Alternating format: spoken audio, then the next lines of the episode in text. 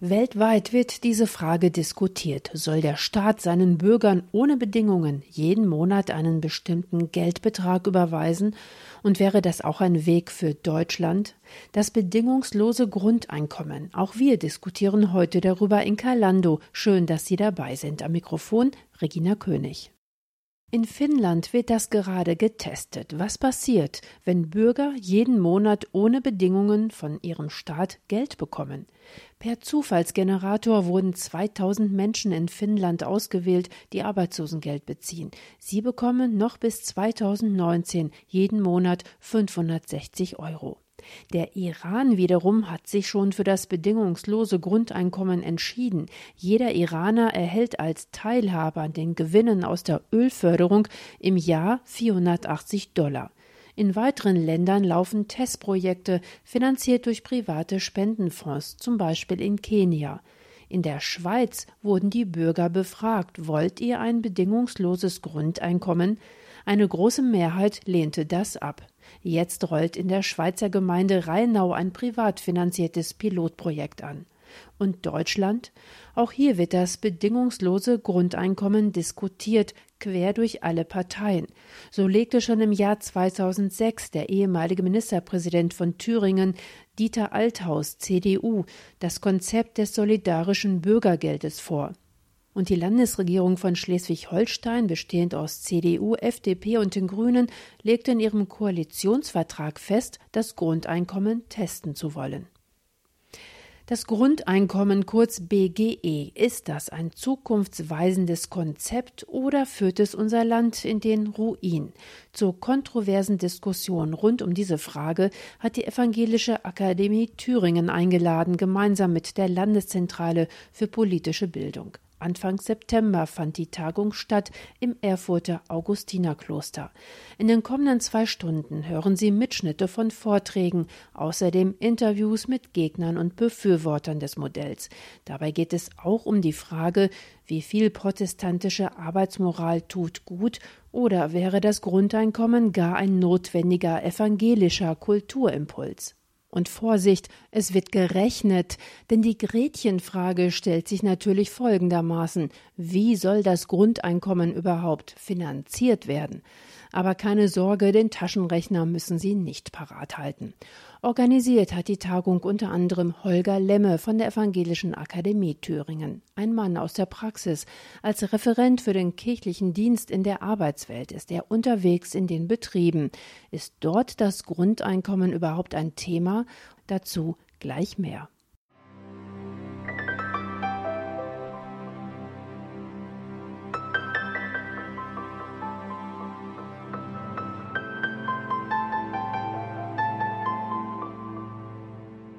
Das bedingungslose Grundeinkommen, kann das eine Alternative zu unserem Sozialstaat sein? Zu Gast bin ich im Erfurter Augustinerkloster eingeladen. Hierher hat die Evangelische Akademie Thüringen und auch die Landeszentrale für politische Bildung in Thüringen. Und organisiert hat das alles unter anderem Holger Lemme. Sie sind Referent der Evangelischen Kirche in Mitteldeutschland für den kirchlichen Dienst in der Arbeitswelt und Sie sind Studienleiter für Arbeit und Wirtschaft in der Evangelischen Akademie Thüringen. Als Referent für den kirchlichen Dienst in der Arbeitswelt gehen Sie auch rein in die Betriebe. Spüren Sie da äh, in Gesprächen, dass das Thema bedingungsloses Grundeinkommen überhaupt ein Thema ist in der Arbeitswelt? In der Arbeitswelt selbst, also bei den Menschen, die in den Betrieben arbeiten, stehen sicherlich andere Themen im Vordergrund. Da geht es natürlich um Tarifverträge, da geht es um Betriebsvereinbarungen, Regelungen zur Arbeitszeit, zu Schichtsystemen, ähm, Regelungen zu den Arbeitsbedingungen, Arbeitskultur. All diese Dinge stehen wahrscheinlich sehr viel stärker im Vordergrund als das bedingungslose Grundeinkommen. Aber es gibt ja neben den Menschen in den Betrieben äh, auch die Menschen, die eben nicht arbeiten. Es gibt Menschen, die nicht arbeiten können. Ähm, vielleicht äh, fehlen ihnen bestimmte Voraussetzungen. Es gibt Menschen, die nicht arbeiten wollen. Ähm, und auch dafür hat der kirchliche Dienst in der Arbeitswelt einen Blick für diese Menschen, die eben ausgeschlossen sind, aus welchen Gründen auch immer, vom Arbeitsmarkt. Und dort schauen wir hin. Dort gehen wir hin und fragen, was brauchen diese Menschen, was brauchen diese Leute, die heute nicht aus eigener Kraft leben können, die ihre Existenz nicht selbst sichern können. Und da gibt es natürlich, wenn wir dann äh, da in Gesprächen sind, wenn wir uns dort austauschen, äh, natürlich die Fragen, wie soll das Sozialsystem aussehen, wie geht es mit Hartz IV und wie sieht es aus mit dem bedingungslosen Grundeinkommen, was eben ein Gegenmodell, ein zugegeben einen großen Wurf darstellt, der das sich relativ weit vom Sozialstaat entfernt, wie wir ihn heute kennen. Ähm, aber dieses Modell wird natürlich dann auch diskutiert.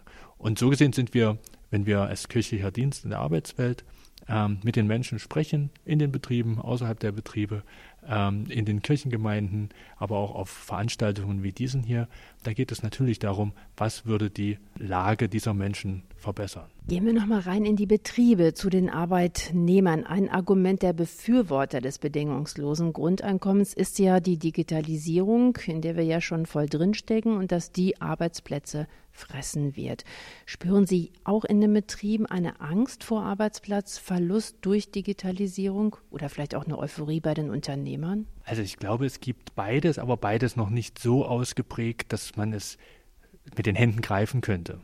Natürlich ist die Digitalisierung ein Thema, was die Menschen bewegt in den Unternehmen, die Unternehmer, äh, die Arbeitnehmer, ähm, aber auch ihre Verbände, Gewerkschaften, Kammern äh, und auf der in der politischen Diskussion ist die Digitalisierung auch ein sehr, sehr wichtiges Thema zurzeit. Aber da wird noch viel in die Zukunft hineingedacht und auch projiziert.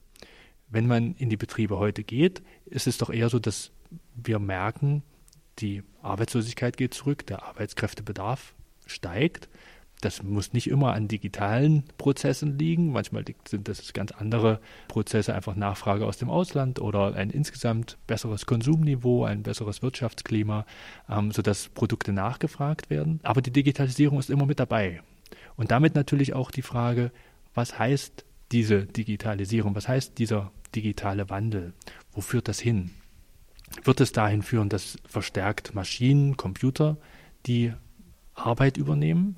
Dass Menschen nicht mehr gebraucht werden? Ähm, oder äh, sind das vielleicht Prozesse, die sich gar nicht so sehr gegeneinander positionieren, sondern dass beides passiert, dass bestimmte Tätigkeiten, bestimmte Prozesse von Rechnern, von Computern übernommen werden, dafür aber an anderen Stellen wiederum Arbeitsplätze entstehen, um diese Rechner zu programmieren, um die Daten auszuwerten, um dann wieder neue ähm, Produkte, Dienstleistungen zu entwickeln, die darauf aufsetzen und damit insgesamt eine positive Entwicklung auch auf dem Arbeitsmarkt zu verspüren ist. Also ich glaube, im Augenblick ist es so, dass die Digitalisierung stärker als ein Konzept der Zukunft diskutiert wird.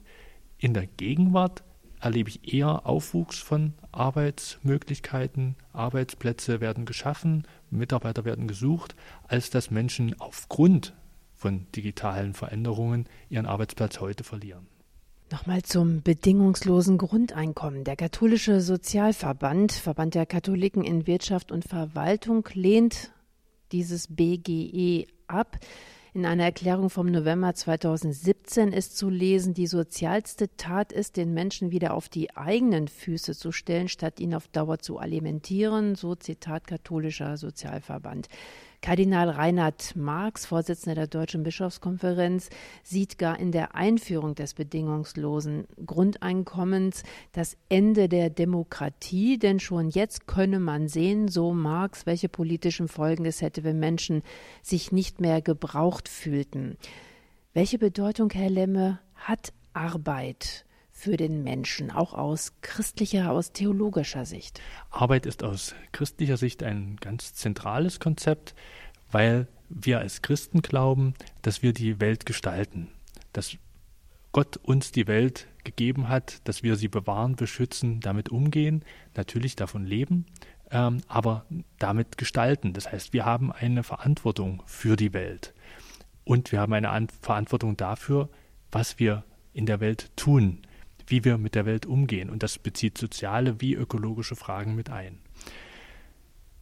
Von daher wäre ein Konzept, was davon ausgeht, dass man Arbeit ersetzen kann durch Roboter und Computer und stattdessen ähm, den Menschen, die dann kein Arbeitseinkommen mehr erzielen, ein bedingungsloses Grundeinkommen als Ersatz geben könnte, wäre viel zu kurz gedacht, weil man dann natürlich diesen Aspekt der kreativen, der schöpferischen Mitgestaltung an der Welt, der Arbeit, und damit meine ich nicht nur Erwerbsarbeit, sondern alle Aspekte von Arbeit, ähm, würde man den Menschen wegnehmen und sie würden dann sozusagen einer ihrer wichtigsten Aufgaben, eines sinnstiftenden Elements eines Lebens natürlich, enthoben werden.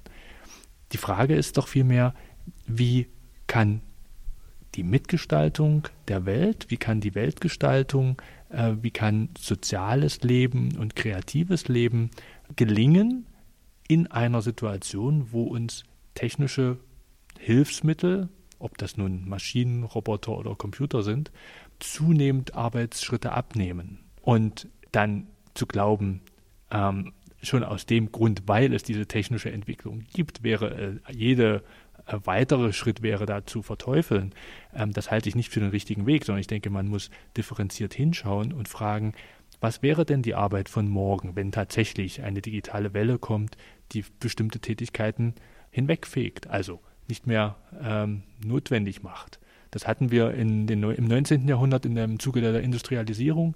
Das gab es im 20. Jahrhundert im Zuge der ersten Automatisierungen. Ähm, jetzt gibt es das mit der Digitalisierung. Immer fallen Arbeitsplätze weg, werden an bestimmten Stellen bestimmte Tätigkeiten oder bestimmte Prozesse nicht mehr von Menschen erledigt.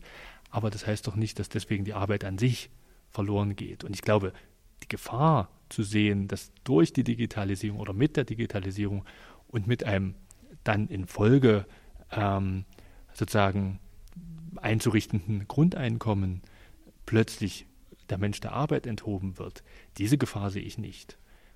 Natürlich muss man auf Veränderungen reagieren, man muss äh, Veränderungen ansehen und man muss gestaltend eingreifen, wenn dort bestimmte Prozesse greifen, die Menschen ähm, stärker benachteiligen, die Menschen an den Rand schieben oder ausschließen. Da müssen wir doch hingucken und sagen, wie können wir diese Menschen wieder in die Gesellschaft hineinholen.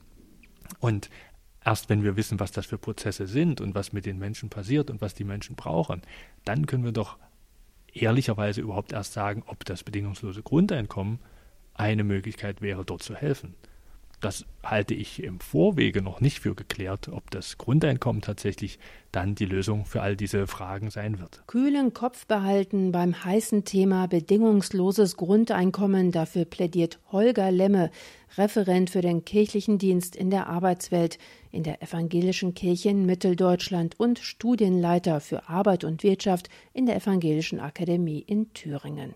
Eine klare Position bezieht Holger Lemme nicht zu dem Thema Grundeinkommen. Ob die Tagung daran etwas ändern konnte, das erfahren wir am Ende unserer Kalando. Jetzt geht es erst einmal um die Grundidee des bedingungslosen Einkommens. Welche Entwicklungen machen dieses Konzept eigentlich quer durch alle Parteien zu einem Modell, über das es sich zu diskutieren lohnt. Dazu gleich mehr von Professor Michael Opielka aus Jena.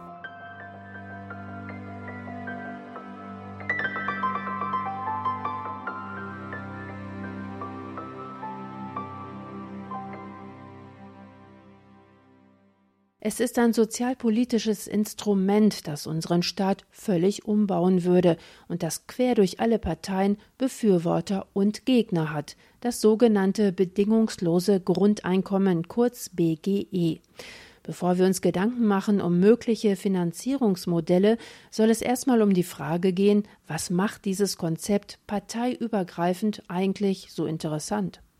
Professor Michael Opielka gilt als Befürworter des Grundeinkommens. Der Sozialwissenschaftler lehrt an der Universität in Jena und er ist Geschäftsführer des Instituts für Sozialökologie in Siegburg. Opielka gilt als Experte auf dem Gebiet der Sozialreformanalyse und Politikberatung. Im Folgenden hören Sie einen gekürzten Mitschnitt seines Vortrags, den er gehalten hat auf der Tagung der Evangelischen Akademie in Thüringen Anfang September. Das ist eigentlich das Besondere am Grundeinkommen. Da kann man sagen, naja, das Besondere ist, es ist ein soziales Grundrecht, eine Art Menschenrecht auf ein Einkommen, das heißt auf Geld. Das heißt, ein Grundeinkommen bedeutet, dass jeder Bürger, jede Bürgerin eine Teilhabe in einer Marktgesellschaft garantiert bekommt. Das sind schon ein paar wichtige Voraussetzungen. Ein Grundeinkommen in einer Gesellschaft wie zum Beispiel in Bhutan heute oder in Gesellschaften, wo der Anteil des Marktwirtschaftlichen am Haushaltseinkommen vielleicht 10 oder 20 Prozent beträgt, macht wenig Sinn.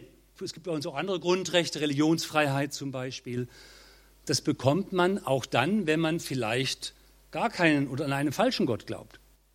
oder gar nicht richtig beten kann. Trotzdem dürfen sie irgendwie an Gott glauben oder es bleiben lassen. Ein Grundrecht. Und das ist ein ganz zentrales, die Religionsfreiheit, das allererste und wichtigste überhaupt. Die zweite Frage, die ich so ein bisschen mit Ihnen kurz beleuchten möchte, ist es, aber kann es eigentlich die Aufgabe des Staates sein, des Sozialstaats, jede und jeden anzunehmen und das Überleben zu garantieren? Soll das die Aufgabe des Staates sein? Reicht es denn nicht, wenn es in der Familie geschieht, wenn es die Mutter macht und vielleicht auch im guten Fall der Vater? Ja, reicht es denn nicht, wenn unsere kleinen Gemeinschaften, Stichwort Subsidiarität, dafür Sorge tragen, dass man angenommen wird? Warum soll es der Staat machen? Gut, konnte einmal kommen. Wir haben auch ein Bundesteilhabegesetz, äh, heute ist es nicht mehr so wie in Tanger und in anderen Staaten, wo sozusagen abends die Stadttore geschlossen worden sind und wer dummerweise Mensch mit Behinderung ist und im falschen Stadtviertel war, bekam nichts zu essen, nur in seinem eigenen Viertel bekam man etwas. Also was ist daran so besonders? Es ist ja nur nicht, wir leben halt in einer Gesellschaft, in der solche Ansprüche immer mehr vergesellschaftet werden, in dem immer mehr sozusagen Sozialismus waltet. Soll der Staat es garantieren? Tja, die einen werden sagen nein, die anderen werden sagen ja aber wir haben das Gefühl, die Neigung geht eigentlich schon dahin zu so einer Art, dass der Staat dies zu garantieren habe. Übrigens, die Sozialgerichtsbarkeit, Bundessozialgericht, sieht das natürlich so. Es gibt heute einen grundrechtsähnlichen Anspruch, der ist höchstrichterlich befestigt, auf ein Überleben. Wer zu der Gesellschaft gehört, der hat ein Recht auf Überleben. Der Staat, die Gesellschaft muss dafür Sorge tragen. Ich komme jetzt zur letzten Frage vorab, nämlich die Frage, die sich auch in den Vorbemerkungen schon gestellt worden ist und die sich eigentlich jeder stellt. Nämlich die Frage, ja, passt es eigentlich zur Natur des Menschen? Das ist die anthropologische Frage. Was ist eigentlich dann die Natur des Menschen? Und je nachdem, mit wem Sie reden werden, ob Sie mit einem Buddhisten sprechen oder mit einem Augustiner oder wenn Sie mit einem Marxisten sprechen, wie auch immer, wen Sie reden, jeder hat so seine Vorstellung, was der Mensch eigentlich ist.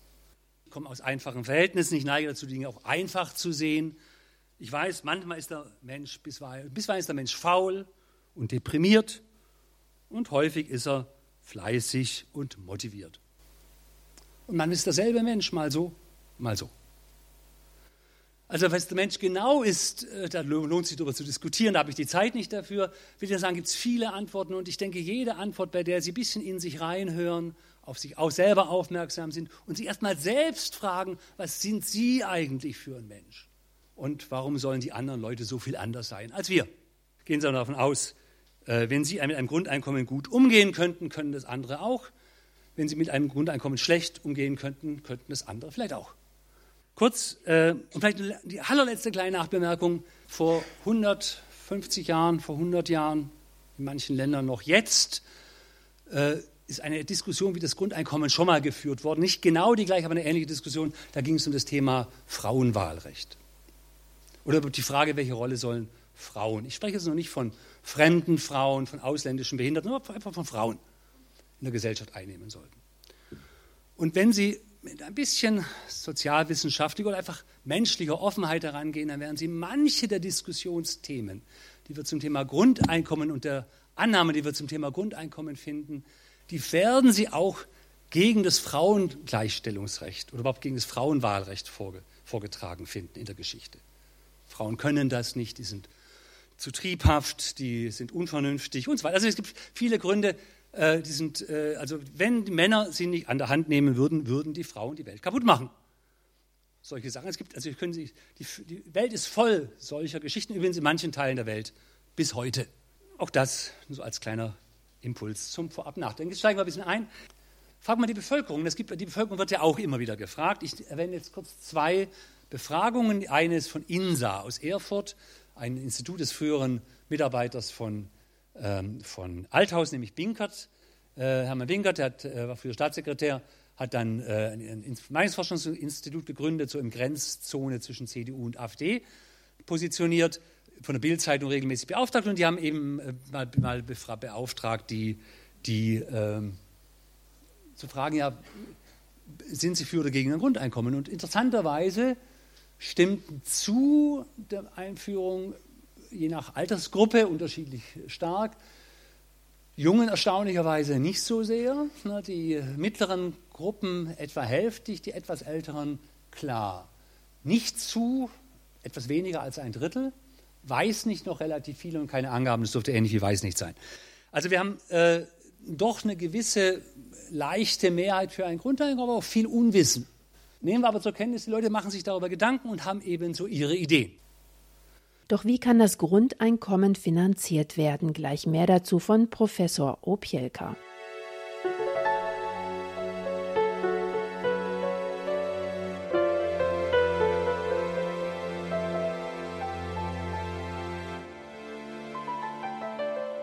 Wer würde sich nicht darüber freuen, jeden Monat 1000 Euro vom Staat überwiesen zu bekommen, ohne Bedingung, einfach so. Aber ist das zu finanzieren? In Kalando dreht sich heute alles um das sogenannte bedingungslose Grundeinkommen. Professor Michael Opielka hat durchgerechnet, das wäre finanzierbar unter bestimmten Bedingungen. Beauftragt von der Konrad-Adenauer-Stiftung hat Opielka zum Beispiel ausgerechnet, dass das solidarische Bürgergeld, vorgeschlagen vom ehemaligen Ministerpräsidenten Thüringens Dieter Althaus, durchaus praktikabel wäre. Doch er selbst favorisiert noch ein ganz anderes Modell. Mehr dazu jetzt im gekürzten Mitschnitt seines Vortrags. Jetzt gehen wir ein bisschen mehr in die Tiefe. Hier nun der Klassiker, einfach ein klassisches Bild. Das haben Sie vielleicht schon mal irgendwo gesehen in einer Zeitung. Wenn nicht, haben Sie es hiermit gesehen. Folien können Sie von einem Veranstalter bekommen. Das ist ein Klassiker, der sogenannte Negativsteuer. Das ist der negative Einkommensteuer. Das ist der klassische Typus des Grundeinkommens, auch der älteste Typus des Grundeinkommens. Das setzt eigentlich voraus, dass wir ein System haben, in dem eine Einkommensteuer existiert, die relativ relevant ist.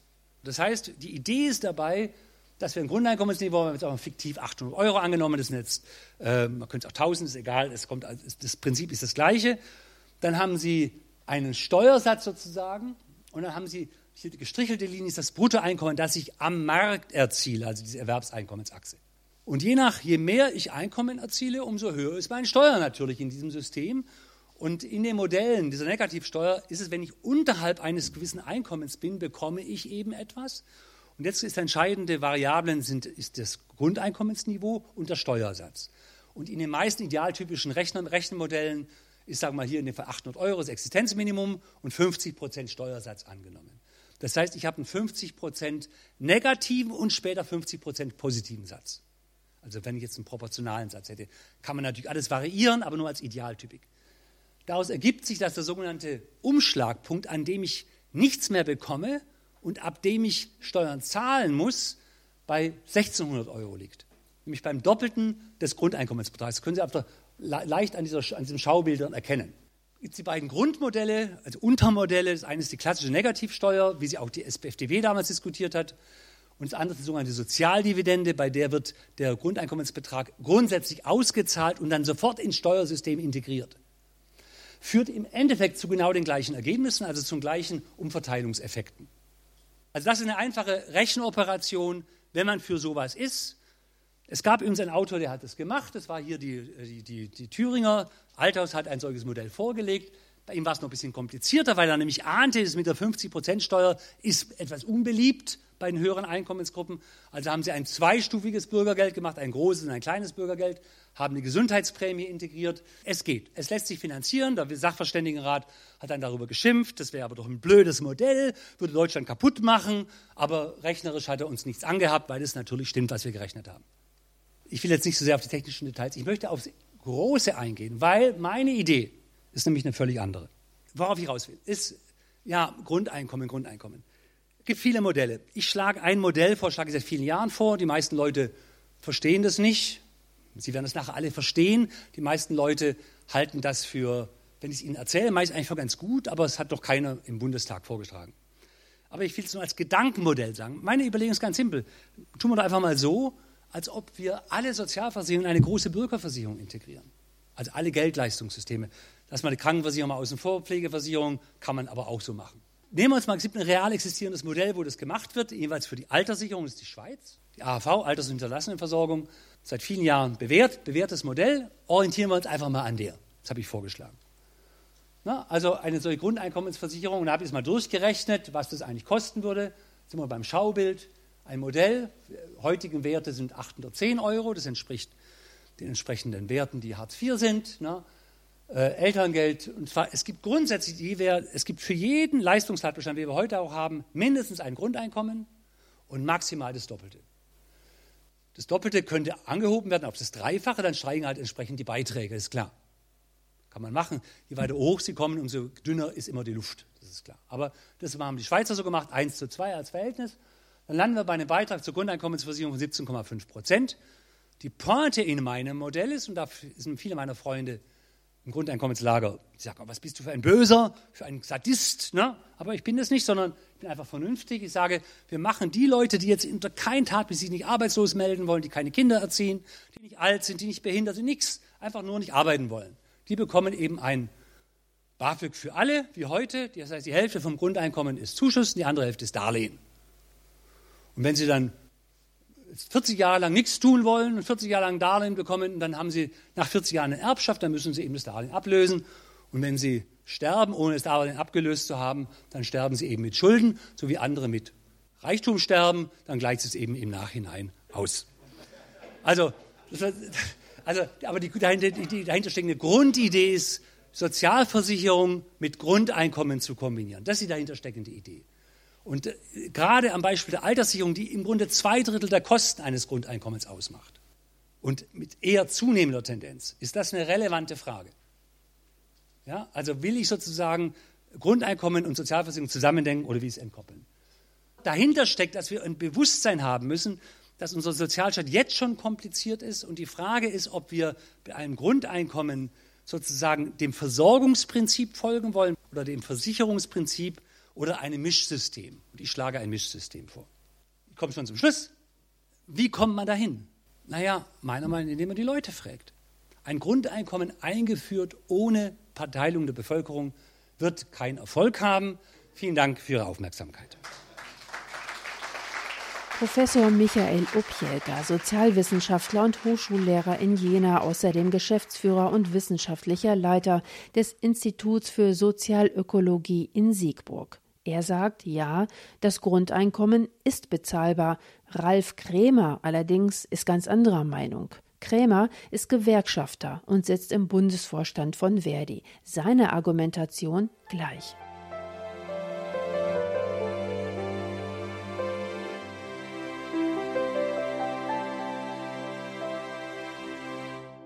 Jeder bekommt vom Staat im Monat 1000 Euro bar auf die Hand.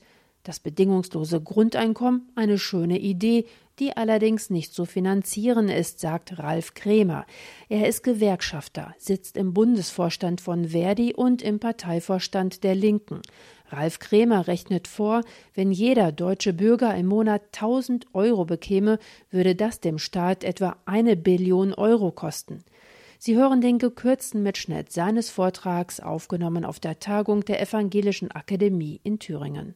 Mir geht es gar nicht darum, damit das nicht missverstanden wird, hier irgendwie äh, gegen soziale Verbesserungen oder sowas einzutreten. Ganz im Gegenteil. Oder Leuten irgendwas nicht zu gönnen oder so. Sondern es geht mir darum, einfach ähm, ja, gegen Illusionen zu argumentieren. Dabei macht man sich dann teilweise auch ein bisschen unbeliebt vielleicht. Aber das kann ich ja nicht ersparen, wenn ich der Meinung bin, dass da falsche Hoffnungen äh, entstehen und geweckt werden, die sich einfach nicht realisieren lassen. Ich denke, man muss zunächst mal fragen, ist so ein Grundeinkommen überhaupt erforderlich? Ist es geeignet und ist es gerecht? Wenn, man, wenn es darum geht, Armut zu bekämpfen, denke ich, äh, ist es wesentlich naheliegender, die bestehenden Sozialleistungen zu verbessern, insbesondere Repressionen und Sanktionen zu vermeiden, abzubauen, zu beseitigen und äh, die Höhe der Leistungen, zum Beispiel bei der Grundsicherung äh, im Alter, bei der Grundsicherung bei Arbeitslosigkeit etc., zu verbessern, die Anrechnungen großzügiger zu gestalten etc. Das ist alles äh, durchaus anspruchsvoll. Es ist uns in den letzten vielen Jahrzehnten ja nicht gelungen, in diese Richtung weiterzukommen, obwohl wir das durchaus auch als Gewerkschaften fordern, mehr oder weniger. Aber ich denke auch, dass das BGE Gerechtigkeitsprobleme hätte, die jetzt gar nicht von der Hand zu weisen sind. Nämlich erstens, warum sollen wirklich alle gleich viel kriegen, egal ob sie irgendwas beitragen oder nicht? Warum sollen Bedürftige, die auch eventuell besondere Bedarfe haben, warum sollen die nicht mehr kriegen als andere? Aber es ist, glaube ich, auch sehr, sehr eingebaut in dem Konzept eine Begünstigung von Vermögenden, insbesondere im Bereich äh, Wohnungen, Wohnungseigentum, weil es natürlich einen riesen Unterschied macht, ob man zum Beispiel 1000 oder von mir aus 1200 oder was weiß ich äh, Euro Grundeinkommen kriegt und man wohnt in einem abgezahlten eigenen Häuschen oder Wohnung oder man muss irgendwie von diesen 1100 Euro die Hälfte gleich für die Miete wieder auf den Tisch legen. Das macht einen Unterschied, der aber gar nicht ähm, sozusagen berücksichtigt wird. Das Problem ist nämlich, das Grundeinkommen würde überwiegend an Menschen gezahlt, die es gar nicht brauchen, die nämlich hinreichende Einkommen haben, wenn wir das ernst machen mit dem bedingungslosen Grundeinkommen. Und gegen Ausgrenzung als Zielsetzung würde ich mal sagen, ähm, das reicht nicht, sondern äh, Leute haben durch Teilnahme am gesellschaftlichen Arbeitsprozess an der Erwerbsarbeit, da hängt wesentlich mehr dran als nur die Geldfrage. Insoweit tut es mir leid, muss ich auf diese Finanzierungsprobleme äh, ernsthaft nochmal eingehen. Das Grundeinkommen muss immer aus dem Volkseinkommen finanziert werden. Und das entsteht äh, nicht von alleine, sondern es entsteht im Kern durch Erwerbstätigkeit. Und es geht in letzter Instanz zu Lasten eben irgendwann der Primäreinkommen, das sind entweder Löhne oder Gewinne und Vermögenseinkommen. Und es kommen eben doch sehr extreme Abgabensätze zustande, wenn man das ernst meint. Und es kommen dann eben auch die Notwendigkeit äh, massiver Kontrollen, wenn man irgendwie diese sehr, sehr hohen Abgabensätze hat. Und man muss sich auch klar sein, dass äh, beliebte Vorschläge, äh, die das vermeintlich umgehen, dass die einfach an der Realität vorbeigehen, sei es Wertschöpfungsabgabe oder sogenannte Maschinensteuern, weil Maschinen zahlen keine Steuern. Das ist, gibt letztlich nur eine andere Bemessungsgrundlage, die letztlich doch immer von einer dieser Einkommensformen das Geld reinholt. Finanztransaktionssteuer bringt vielleicht 30 Milliarden, wir reden hier über 900. Es führt überhaupt kein Weg daran vorbei, dass so ein Grundeinkommen im Wesentlichen von den Beschäftigten selber bezahlt werden müsste. Und insgesamt, wie gesagt, ist mein Fazit, Grundeinkommen hört sich schön an, aber es ist ähm, unrealistisch und funktioniert leider nicht. Und es hat große Risiken, wenn sich die neoliberalen Varianten durchsetzen, dass es wirklich um eine Zerschlagung des Sozialstaats geht, dass es eine wesentliche Verschlechterung der sozialen Bedingungen für sehr, sehr viele Menschen bedeuten würde. Also auch die Weltbank zum Beispiel und die ähm, OECD, nee, IWF war das, diskutieren Sachen mit Grundeinkommen, tauchen dann in ihren Jahresberichten auf. Wenn man sich da genauer anguckt, geht es um ein Grundeinkommen was auf Deutschland umgerechnet in zwei Varianten, die Sie darstellen. Die untere Variante ist ungefähr 100 Euro im Monat, die höhere Variante ist ungefähr 250 Euro im Monat, wovon natürlich überhaupt keiner leben kann. Und was klar ist, dass das überhaupt nichts löst und wo jetzt jede, jede gezielte Ausgabe dieses Geldes, was man dafür braucht, wesentlich sozial sinnvoller wäre als so eine Gießkanne 100 Euro für jeden oder 250. Einfach sozialpolitischer Unsinn. So, und ähm, insoweit sind Alternativen äh, erforderlich, die eben sinnvoller sind und die funktionieren. Und ich finde in der Tat sogar ein Problem, und ich erlebe das auch, erleben wir wahrscheinlich auch hier wieder, dass ein Stück weit diese Orientierung aufs bedingungslose Grundeinkommen auch echt eine Ablenkung oft ist von den Auseinandersetzungen, um die es geht und äh, auch teilweise Spaltungspotenzial hat, weil oft es dazu führt, also, ach, was interessiert mich dieser ganze Kleinkram mit der Rente und der Kampf um höhere Löhne oder um konkrete Verbesserungen äh, äh, beim Arbeitslosengeld oder was. Das Einzige, was hilft, ist sowieso nur das Grundeinkommen. Ja? Das ist aber eben nichts, was hilft. Das wird nämlich nicht zustande kommen, das wird nicht passieren, das wird also insoweit auch nie jemandem helfen.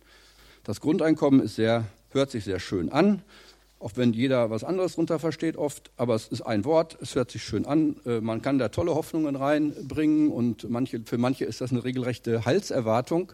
Und das mobilisiert ein Stück weit. Das bringt Leute zusammen, die, wenn sie genauer diskutieren, merken, dass sie überhaupt nicht dasselbe wollen, aber es ist dasselbe Wort.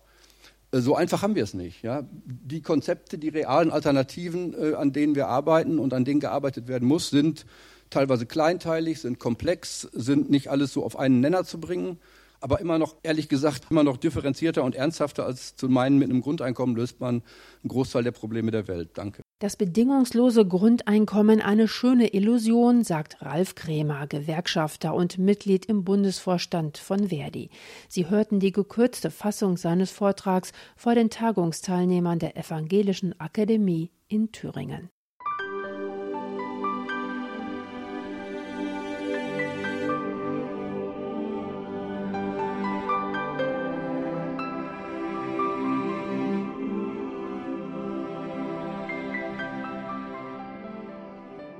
Füllhorn oder Büchse der Pandora, das bedingungslose Grundeinkommen, kontrovers diskutiert.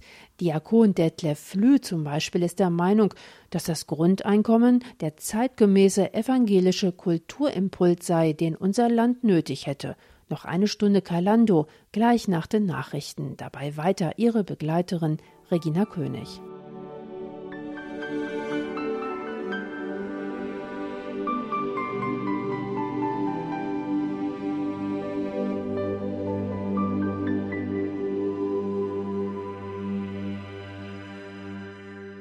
Kontrovers geht es heute zu in Kalando und zwar rund um das Thema bedingungsloses Grundeinkommen.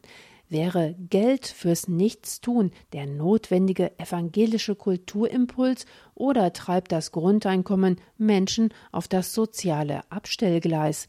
Darum geht es noch eine Stunde lang, auch dann noch für Sie am Mikrofon, Regina König.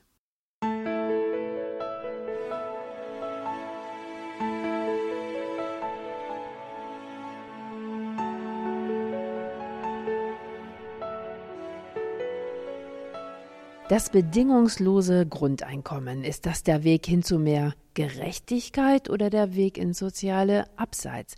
Die Evangelische Akademie in Thüringen hat nach Erfurt eingeladen, um darüber zu diskutieren. Einer der Referenten ist Detlef Flü. Sie sind Diakon im Kirchenkreis Schleswig-Flensburg und sie leiten die Arbeitsgemeinschaft Grundeinkommen auf Ebene des Kirchenbezirks. Sie streiten für das bedingungslose Grundeinkommen, Herr Flü. Haben Sie da auch ganz konkrete Vorstellungen, wie hoch das sein sollte im Monat? Naja, über die Höhe kann man sich streiten, aber es muss natürlich wesentlich mehr sein als jetzt Hartz IV. Also unter 1000 Euro ähm, hat das eigentlich wenig Sinn. Man muss natürlich klären, welche Leistungen gibt es noch extra und so weiter. Die protestantische Arbeitsmoral, die ist eigentlich sprichwörtlich und nicht wenige Soziologen und auch äh, Wirtschaftswissenschaftler sind überzeugt, dass genau diese protestantische Arbeitsmoral, die ja Fleiß beinhaltet, Pflichtgefühl und Zuverlässigkeit, dass die in den nordeuropäischen Staaten zum Wohlstand geführt hat. Sie sagen allerdings heute im Jahr 2018, provokativ drücke ich das jetzt mal aus, wenn wir Geld fürs Nichtstun bekommen würden, dann wäre das heute der notwendige evangelische Kulturimpuls. Was ist am Grundeinkommen evangelisch? Auch eine ganze Menge. Also, Sie fingen äh, damit an mit dem, mit dem, mit der Arbeitsmoral. Das ist mein absolutes Lieblingsthema. Ich habe ein wunderschönes Buch gelesen, das Recht auf Faulheit. Wir müssen wieder zur Muße kommen. Wir müssen wieder, jeder leidet darunter, dass er zu viel arbeitet und es ist überhaupt nicht gerecht. Wir müssen unser Sozialsystem von der Arbeit abkoppeln und wir müssen wieder etwas anderes tun. Außerdem ganz wichtig, Grundeinkommen ist nicht, äh, ist nicht Faulheit, sondern die Menschen würden dann ehrenamtlich viel mehr machen als jetzt und so weiter. Und was ist daran der speziell evangelische Kulturimpuls am bedingungslosen Grundeinkommen? Gibt es da eine geistliche Gründung? Naja, das ist ganz toll. Gott liebt den Menschen so, wie er ist. Also er muss keine Leistung bringen. Er ist so geliebt von Gott, wie der Mensch ist. Und das ist doch, finde ich, evangelisch. Das ist doch fantastisch. Da muss ich keine Leistung tun, nichts arbeiten, sondern ich bin als Mensch gut so, wie ich bin. Sie sagen, Arbeit, das sei in unserer Zeit so etwas wie äh, zu einer Ersatzreligion geworden. Und das haben Sie gerade ja schon gesagt, wir bräuchten mehr schöpferische Phasen des Nichtstuns. Der Apostel Paulus wiederum, der sagt, wer nicht arbeitet, soll nicht essen. Auch das Grundeinkommen würde ja nur funktionieren, indem viele Menschen auch viel arbeiten würden, denn es muss ja irgendwie finanziert werden. Also wie viel Arbeit tut denn Not? Arbeiten tun wir alle. Das Problem ist, dass wir zu wenig Lohnarbeit haben. Wenn Sie mal schauen, wie viele Lohnarbeitsplätze es gibt und wie viel Arbeit es gibt, das ist ja im, im, Widerspruch zueinander. Arbeit ist ja nicht das Problem. Jeder möchte sich ja beschäftigen, jeder möchte ja was tun. Und die Frage, es wird ja keiner mehr arbeiten, das stimmt ja so nicht. Wenn man die Leute fragt, dann sagen sie ja, jeder andere würde nicht mehr arbeiten, aber ich würde natürlich ehrenamtlich das und das und das tun. Arbeit gibt es genug, es gibt zu wenig Lohnarbeit, also bezahlte Arbeit. Arbeit. Also Sie denken, dass das Grundeinkommen auch noch inspirieren würde, mehr ehrenamtlich zu arbeiten? Ja, selbstverständlich. Also ich würde zum Beispiel viel mehr Theater spielen. Also ich habe jetzt eine ganze Stelle, also ich würde möglicherweise, wenn es das Grundeinkommen gäbe, auf halbe Stelle gehen und mehr Theaterarbeit machen oder sowas ähnliches. Also die Idee, dass man etwas anderes machen kann, dass man aus diesem Hamsterrad des, der Lohnarbeit, dieses Muss, ich muss, ich muss, ich muss, dass ich da rauskäme, wäre toll. Skeptisch ist allerdings auch der EKD-Ratsvorsitzende Heinrich Bedwort Strom. Er sagte kürzlich, das Grundeinkommen könne ein Segen sein, es könne aber auch dazu verleiten, Menschen sozusagen ruhig zu stellen. Der Leiter des Sozialwissenschaftlichen Instituts der Evangelischen Kirche in Deutschland, Gerhard Wegner, spricht gar von einer Herdprämie. Besondere Wiedereinstiegsprogramme in dem Beruf könnten zum Beispiel auch gestrichen werden, wenn es ein bedingungsloses Grundeinkommen gäbe. Ja, könnte dadurch das Grundeinkommen nicht doch auch ein Weg ins gesellschaftliche Abseits sein? Also ich glaube umgekehrt, das Grundeinkommen kann befriedigend werden auf die Gesellschaft. Wir sind im Augenblick dabei, wahnsinnig auseinanderzudriften und ein Grundeinkommen könnte die Pole wieder etwas näher zusammenbringen. Bitte denken Sie daran, dass Hartz IV alles andere als gerecht ist. Wie die Leute da geknechtet werden, das geht auch, es geht eigentlich gar nicht. Seit zehn Jahren setzen Sie sich organisiert ein für das bedingungslose Grundeinkommen. Gab es für Sie in Ihrem Diakonenalltag einen ganz äh, praktischen Auslöser, einen besonderen persönlichen Impuls? Also es war ganz einfach. Es war die Wirtschaftskrise. Ich saß zu Hause und habe gesagt, das kann doch nicht sein, dass wir das Geld aus dem Fenster schmeißen. Und da habe ich einen sehr guten schweizerischen Film über das Grundeinkommen gesehen und habe gesagt, Mensch, toll, es gibt andere Möglichkeiten. Es ist nicht alles alternativfrei, sondern es gibt andere Möglichkeiten. Und das war mein Schub. Und noch weiter, das war der Antrieb. Das zweite Ding ist die Frage, in welcher Welt, in welcher Gesellschaft will ich eigentlich leben? Das ist das Entscheidende. Also Grundeinkommen verändert die Kultur, kann die Kultur verändern. In welcher Kultur, in welcher Gesellschaft will ich eigentlich leben? Haben Sie denn als Diakonin im Gemeindealltag auch praktisch zu tun mit Hartz-IV-Beziehern? Also ich bin ja auf Kirchenkreis beschäftigt in der Erwachsenenarbeit. Zum Beispiel in unserer AG haben wir mindestens zwei oder drei Hartz-IV-Empfänger dabei. Und wenn Sie erzählen, wenn Sie dann zum 20. Mal, das ist jetzt nicht gelogen, zum 20. Mal denselben Kurs machen müssen, weil Sie sonst die äh, Züge gestrichen kriegen, das kann es doch nicht sein. Wir haben jetzt etwa sechs Millionen Hartz-IV-Bezieher. Ist es denn nicht auch ungerecht, wenn der Staat den restlichen ähm, 74 Millionen Deutschen Grundeinkommen zahlt, die es eigentlich gar nicht nötig hätten, nur damit die sechs Millionen sich besser fühlen beim Bezug ihres Geldes? Es geht nicht um die sechs Millionen, es geht um alle. Also wir müssen gemeinsam gucken, wie wir diese Gesellschaft aufbauen. Es geht nicht wieder darum, ach, das sind jetzt die und das sind jetzt die, sondern wir müssen was Gemeinsames machen, denke ich. Wie soll das bedingungslose Grundeinkommen finanziert werden, ist ja die große Frage. Höhere Steuern bedeuten wiederum niedrigere Löhne und das bedeutet dann weniger Geld im Portemonnaie ähm, von denen, die arbeiten gehen und Steuern zahlen. Es gibt da solche Modellrechnungen. Eine besagt zum Beispiel, bekäme jeder etwa 1000 Euro Grundeinkommen, würde das eine Billion Euro im Jahr kosten rechnet zum Beispiel der Politikprofessor Christoph Butterwege vor. Was ist jetzt Ihr Vorschlag? Wie soll das erwirtschaftet werden? Also mit Zahlen können Sie mich jagen, auf Deutsch gesagt, natürlich. Aber jede, jede Partei und jede gesellschaftliche Bewegung, die sich etwas mit dem Grundeinkommen beschäftigt, hat Modelle. Also es gibt mehr als genug Modelle. Selbstverständlich müssen wir die Finanzierung ähm, naja, äh, es muss es, zum Beispiel das, das, Transaktionssteuer müsste kommen. Und äh, es gibt ja verschiedene Möglichkeiten und so weiter und so fort. Und es ist nicht so, dass es nicht finanzierbar ist. Es ist, muss anders, das Geld, was jetzt verteilt wird, müsste anders verteilt werden. Und das Tolle, das fand ich einfach schon vor Jahren, es ist genug Geld da, es wäre finanzierbar. Wir müssen es nur wollen. Mancher könnte ja sagen, das ist ja vollkommen abstrus, so viel Geld äh, über das Land regnen zu lassen.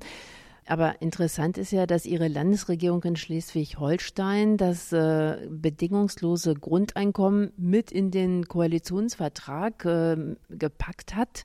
Also dass man doch vielleicht Wege suchen könnte, wie man das umsetzen könnte. Und die Landesregierung besteht ja aus CDU, FDP und den Grünen. Ist das äh, ja doch ein, ein Hoffnungsschimmer für Sie, dass das äh, auf Landesebene in Ihrem Bundesland diskutiert wird? Das ist für mich ein sehr großer Hoffnungsschimmer, weil es ja sehr unterschiedliche Parteien sind, die da zusammen zu dem Grundeinkommen, zu der Idee gekommen sind. Und da gibt es ja auch andere Vorschläge aus CDU-Kreisen zum Thema Grundeinkommen, weil das jetzige System Hartz IV und Co. ist ja auch viel zu teuer. Das wird immer vergessen und es funktioniert ja auch nicht. Und ich äh, hoffe mir, dass ein vernünftiges Modell äh, aus diesem Versuch äh, äh, in Schleswig-Holstein entsteht. Es hat generell politisch eine Menge Schub gebracht für die Idee. Das jetzige Modell funktioniert nicht, sagen Sie. Woran machen Sie das fest?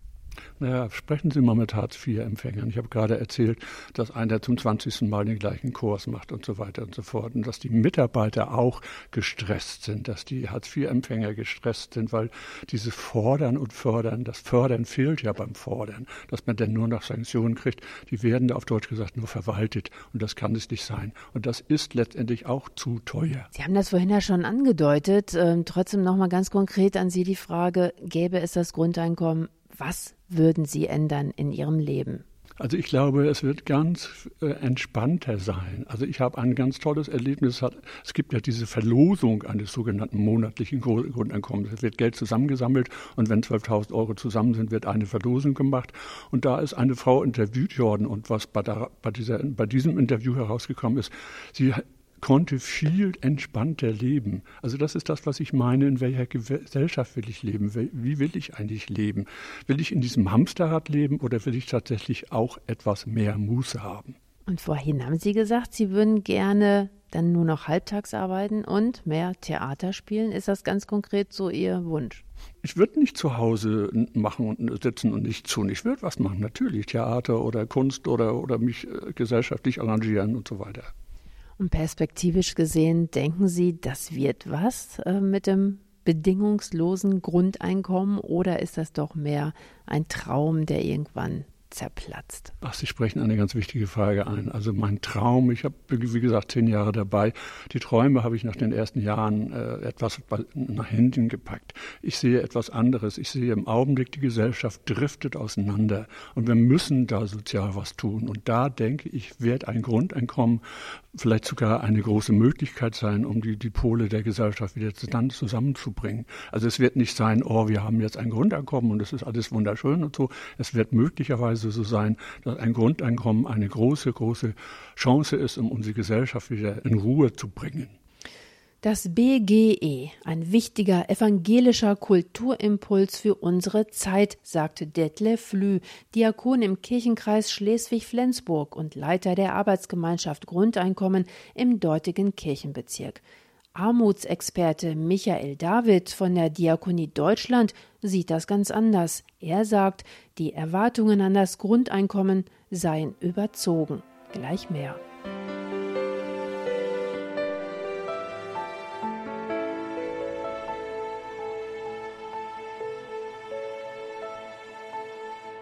Das bedingungslose Grundeinkommen, Retter oder Totengräber des Sozialstaates, darum geht es heute in unserer Kalando auf ERF Plus. Unterwegs bin ich im Erfurter Augustinerkloster. Hier hat die Evangelische Akademie Thüringen eingeladen, zusammen mit der Landeszentrale für politische Bildung. Und zwar zu einer kontroversen Debatte rund um dieses Thema, bedingungsloses Grundeinkommen.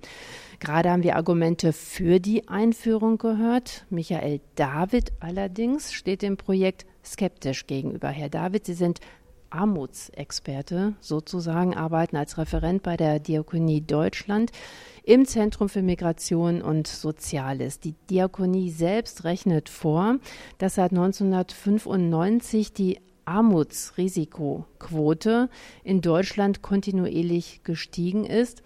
Über sechs Millionen Menschen stecken in Hartz IV. Könnte da nicht das bedingungslose Grundeinkommen doch ein Weg raus aus der Armut sein, aus den Sozialbezügen, aus Sanktionen etc.?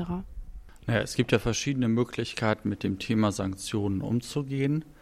Wenn wir davon ausgehen, dass das Existenzminimum gesichert und gewährleistet sein muss und es nicht richtig ist, den Menschen das Geld für Essen, für Kleidung, für Wohnen zu nehmen, kann es ganz unterschiedliche Modelle gehen, damit umzugehen. Und dann muss man sich diese Modelle im Einzelnen angucken und schauen, was da funktioniert. Wenn man jetzt so daran geht, dass man sagt, wenn man gegen Sanktionen ist, kann man eigentlich nur ein bedingungsloses Grundeinkommen machen. Verstehe ich das nicht. Das ist eine Methode. Methoden muss man im Einzelnen prüfen. Und ich sage immer, dass wenn jemand Pressearbeit macht und sagt, wir haben uns eine tolle Maßnahme als Ziel überlegt, wir machen mal eine Pressekonferenz und dann sagt, davon wird schon alles viel besser werden, ist es einfach nur eine Maßnahme, muss immer darüber reden, was will man eigentlich im Einzelnen erreichen. Das kann man sich beim Grundeinkommen natürlich genau angucken, was das bringt, was es vielleicht auch nicht bringt. Das klingt schon auch ein bisschen danach, dass Sie eigentlich so eine ja, grundfinanzielle Deckung gar nicht ablehnen würden. Warum sind Sie trotzdem kein Verfechter des bedingungslosen Grundeinkommens? Denken Sie, funktioniert das psychologisch einfach nicht? Ich glaube, was überhaupt nicht funktioniert, ist eine Pro- und Kontradebatte über ein Grundeinkommen. Wir haben ja einen Sozialstaat.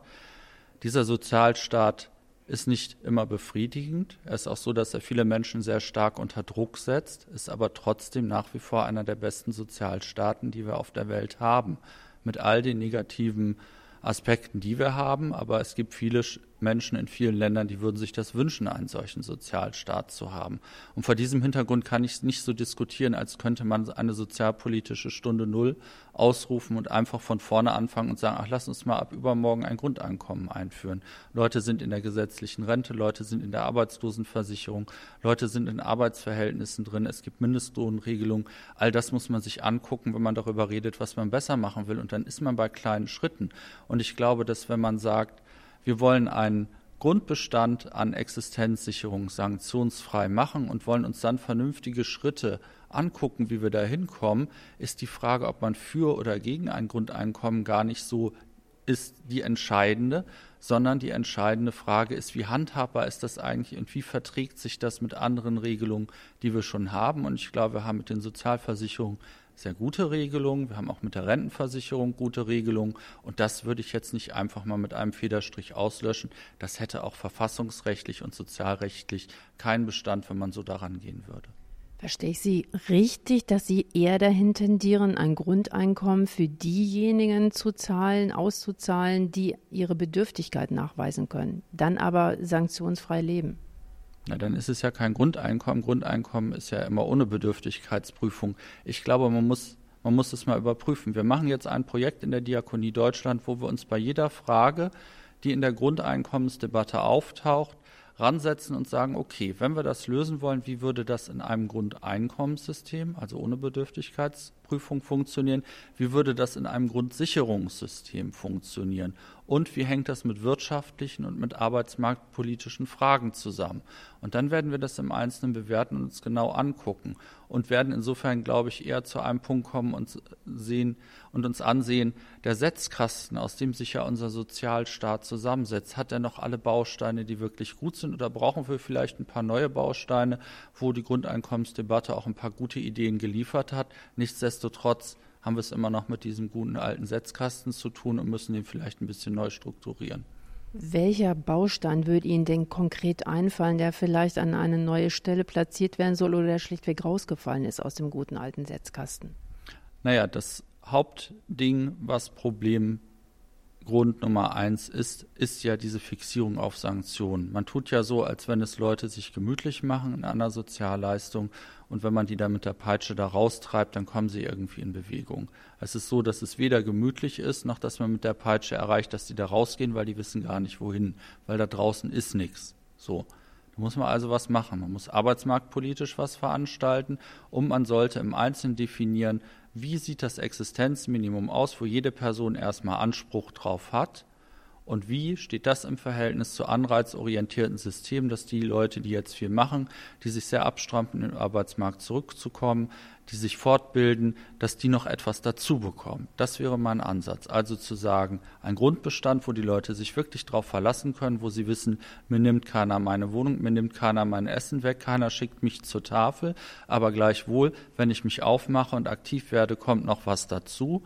Und als drittes, was ich sehr, sehr wichtig finde, ist, eine politische Beteiligung der Leute, die arm sind heutzutage, findet eigentlich gar nicht statt. Das ist auch so, dass es die meisten Parteien überhaupt nicht interessiert und auch in allen Parteien immer nur äh, einzelne Personen interessiert, aber nicht so durchweg. Man denkt eigentlich immer an andere und tut so, als wenn man es da mit einer Randgruppe zu tun hätte, die sich schon irgendwann von selber erledigt. Das ist nicht der Fall. Die Leute sind da jahrelang und die muss man einfach in Demokratieprozesse auch einbeziehen und sagen so, auch wenn du nicht in die Arbeitsmarkt Sachen reinpasst. Auch wenn du jetzt vielleicht nicht direkt in einen Job reingehst, aber wenn du dich beteiligst gesellschaftlich, wenn du dieses und jenes tust, wenn du dich politisch engagierst, wenn du dich in der Nachbarschaft engagierst, wenn du Familienarbeit übernimmst, sind das Sachen, die wir auch wertschätzen und honorieren. Und ich glaube, diese Wertschätzung, diese Ermutigung muss ein wesentlicher Teil einer neuen Sozialleistung werden. Die große Frage ist ja auch, wie finanziere ich das überhaupt? Alles gäbe es jetzt angenommen ein ähm, Grundeinkommen. Befürworter sagen ja, damit schaffe ich eine riesige Bürokratie ab und das setzt auch wiederum Geld frei. Ist das eine richtige Rechnung? Das glaube ich nicht, weil auch wenn wir über Steuern reden, haben wir es mit einer Bürokratie zu tun. Wenn wir in irgendeiner Art und Weise einen Einkommen, was dann selber erwirtschaftet, im Verhältnis zu einer Grundleistung oder zu einem Grundeinkommen setzen, muss man sich da auch über Anrechnungsregelungen Gedanken machen. Das heißt, an irgendeiner Stelle wird das wieder auftauchen oder es ist schlicht nicht zu finanzieren. Es ist auch Bürokratie an und für sich ja nichts Schlechtes, weil ein Sozialstaat muss auch verwaltet werden. Es gibt dafür aber bestimmte Regeln. Ich arbeite ja selber in einer Organisation, die auch viele Spenden einnimmt. Man sagt, dass in spendenfinanzierten Organisationen keinesfalls mehr als zehn Prozent Bürokratiekosten anfallen sollen. Beim Bildungs- und Teilhabepaket nach Hartz IV sind das heute über 30 Prozent. Die würden das Spendensiegel nicht bekommen. Vielleicht könnte man einfach sagen, wir gehen mit diesem Spendensiegelgedanken an die öffentliche Verwaltung ran und sagen, das, was die leistet an Bürokratie, müsste auch an spendenfinanzierte Wohlfahrtsorganisationen so hinbekommen, beziehungsweise sie müssten das so machen, dass sie selber theoretisch, wenn sie eine gemeinnützige Organisation wären, auch ähm, diese Anerkennung hätten vom Spendensiegel. Das sind dann zehn Prozent Bürokratiekosten und ich glaube, so kann man auch rangehen an diese ganzen Kontrollfragen. Und das sind natürlich immer Sachen, was steht die Kontrolle im Vordergrund oder hat man an manchen Punkten vielleicht auch äh, breitere Korridore, wo man sich nicht jeden Cent genau anguckt, sondern erstmal guckt, okay, Leute machen da was, sie verdienen was dazu, aber da muss jetzt nicht gleich jeder Euro und jeder Cent auf die Waagschale gelegt werden, sondern wir schaffen breitere Korridore, die etwas einfacher sind. Das kann ich mir gut vorstellen. Befürworter sind ja auch der Überzeugung, dass das bedingungslose Grundeinkommen sowas wie der soziale Kit für unsere Gesellschaft wäre, dass, dass das auch die Polarisierung etwas neutralisieren könnte, aufheben könnte. Wie sehen Sie das? Ja, ich bin ja Christ und ich glaube ja auch, dass das Reich Gottes oder der christliche Glaube ein Kit für die Gesellschaft sein kann, habe aber auch da jetzt nicht einfach Irrsinnsfantasien, dass morgen Jesus kommt und von einem Schlag auf den anderen was tut, sondern alle müssen sich beteiligen, wenn man es besser machen will. Und manchmal habe ich so das Gefühl, dass diejenigen, die über Grundeinkommen reden, so einen leicht messianischen Zug haben, aber von der trivialen Art und Weise.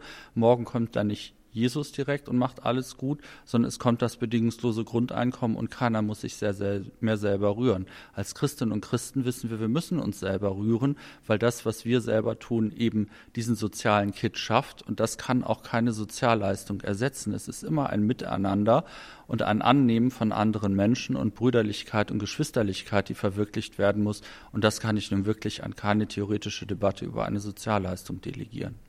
Zum Schluss möchte ich dann doch noch Ihre Fantasie anregen. Angenommen, irgendwann wird in der Bundesrepublik Deutschland dann doch das bedingungslose Grundeinkommen eingeführt. Wie würden Sie denn Ihr Leben gestalten? 1000 Euro netto mehr im Portemonnaie, das Sie einfach so dazu bekommen. Naja, also erstmal müsste man ja gucken, was heißt denn das, wenn das Grundeinkommen gestaltet wird? Sie haben jetzt gesagt, jeder kriegt 1000 Euro, deswegen nehme ich das jetzt mal für bare Münze. Wenn ich 1000 Euro mehr hätte, würde sich, glaube ich, nicht so viel ändern. Ich arbeite für Kirche und Diakonie. Ich bin in meiner Kirchengemeinde aktiv. Ich engagiere mich auch sonst gesellschaftlich. Das ist irgendwie mein Job. Das ist aber von mir auch jetzt nichts, wo ich jede Stunde abrechne oder genau gucke, wie viel Zeit ich darauf verwende. Das ist einfach etwas, was auch aus meiner eigenen Haltung, aus meinem eigenen Glauben herauskommt. Und das ist, glaube ich, unabhängig vom Grundeinkommen also den bewährten Sozialstaat sanieren und ihn nicht über Bord werfen, sagt Armutsexperte Michael David von der Diakonie Deutschland. Vielen Dank für das Gespräch.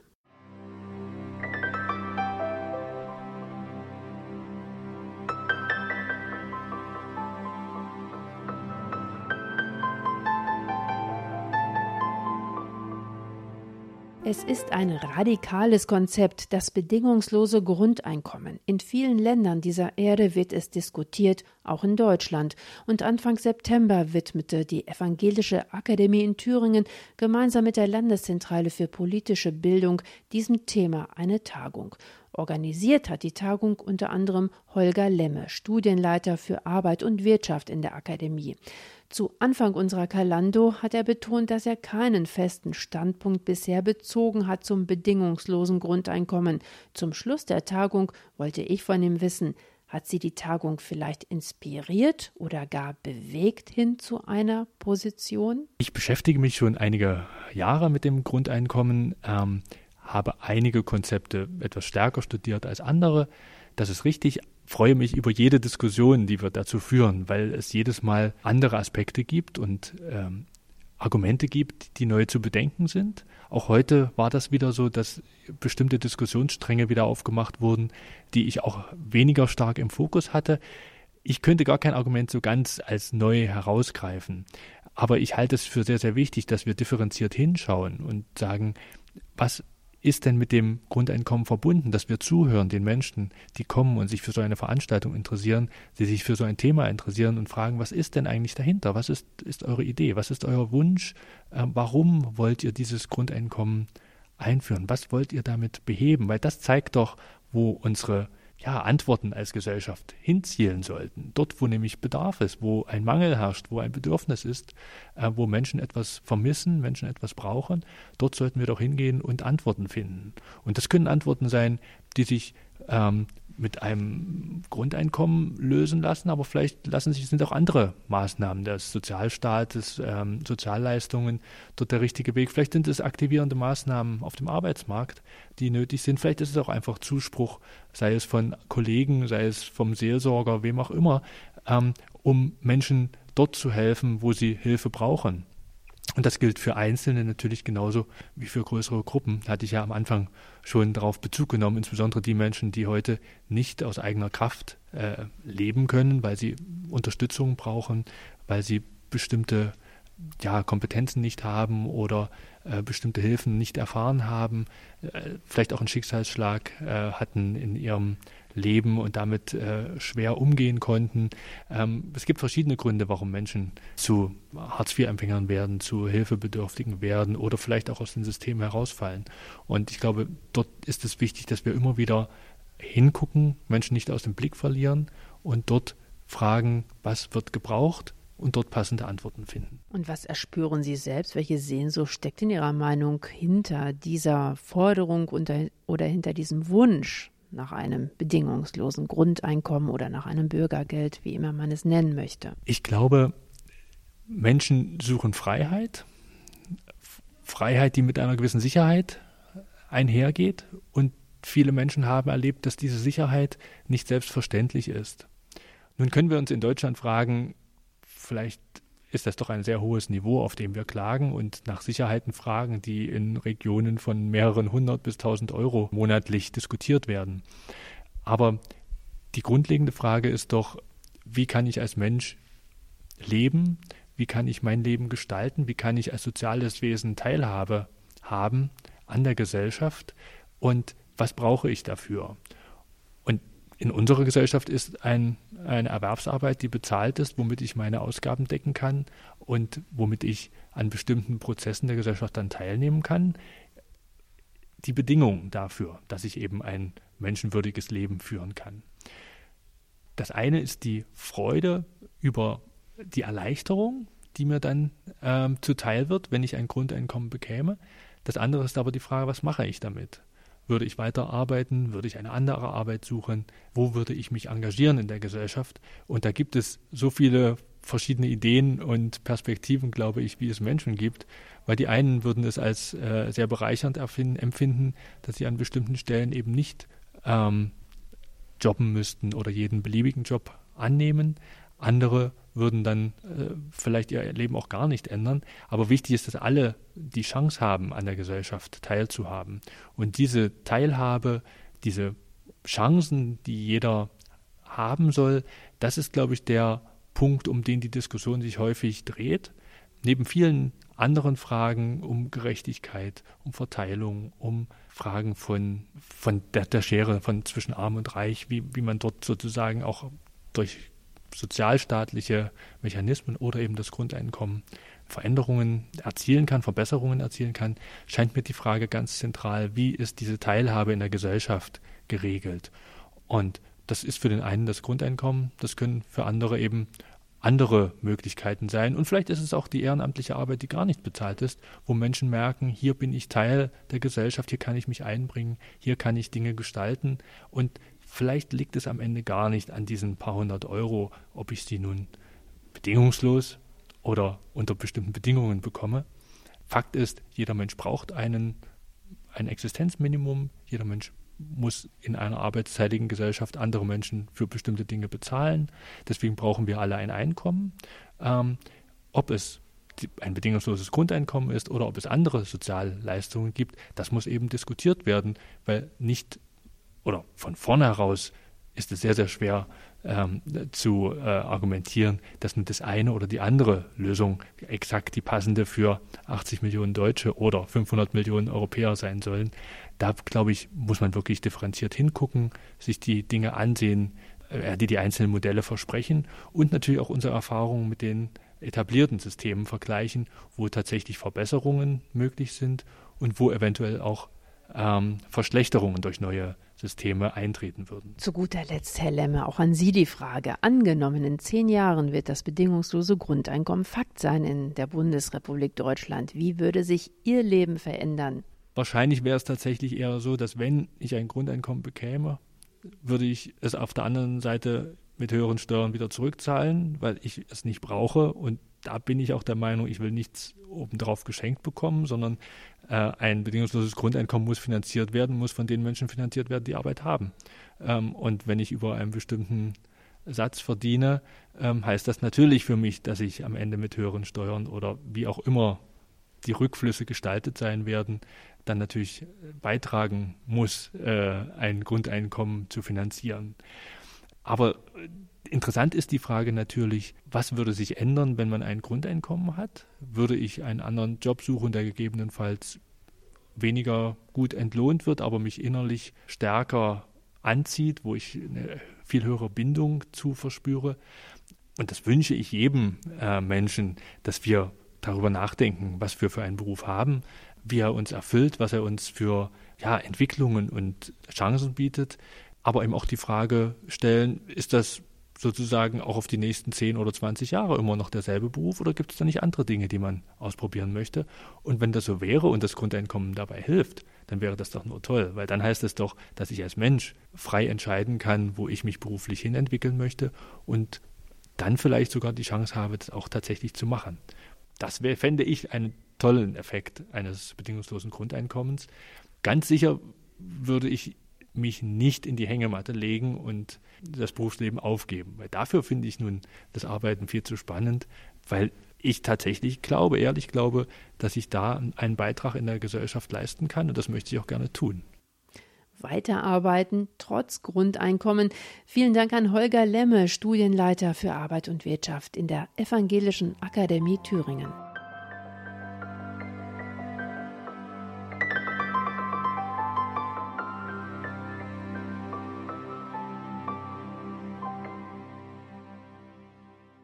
Und wie würden Sie reagieren? Bekämen Sie jeden Monat frei Haus vom Staat 1000 Euro? Würden Sie Ihre Arbeitszeit reduzieren oder gar kündigen?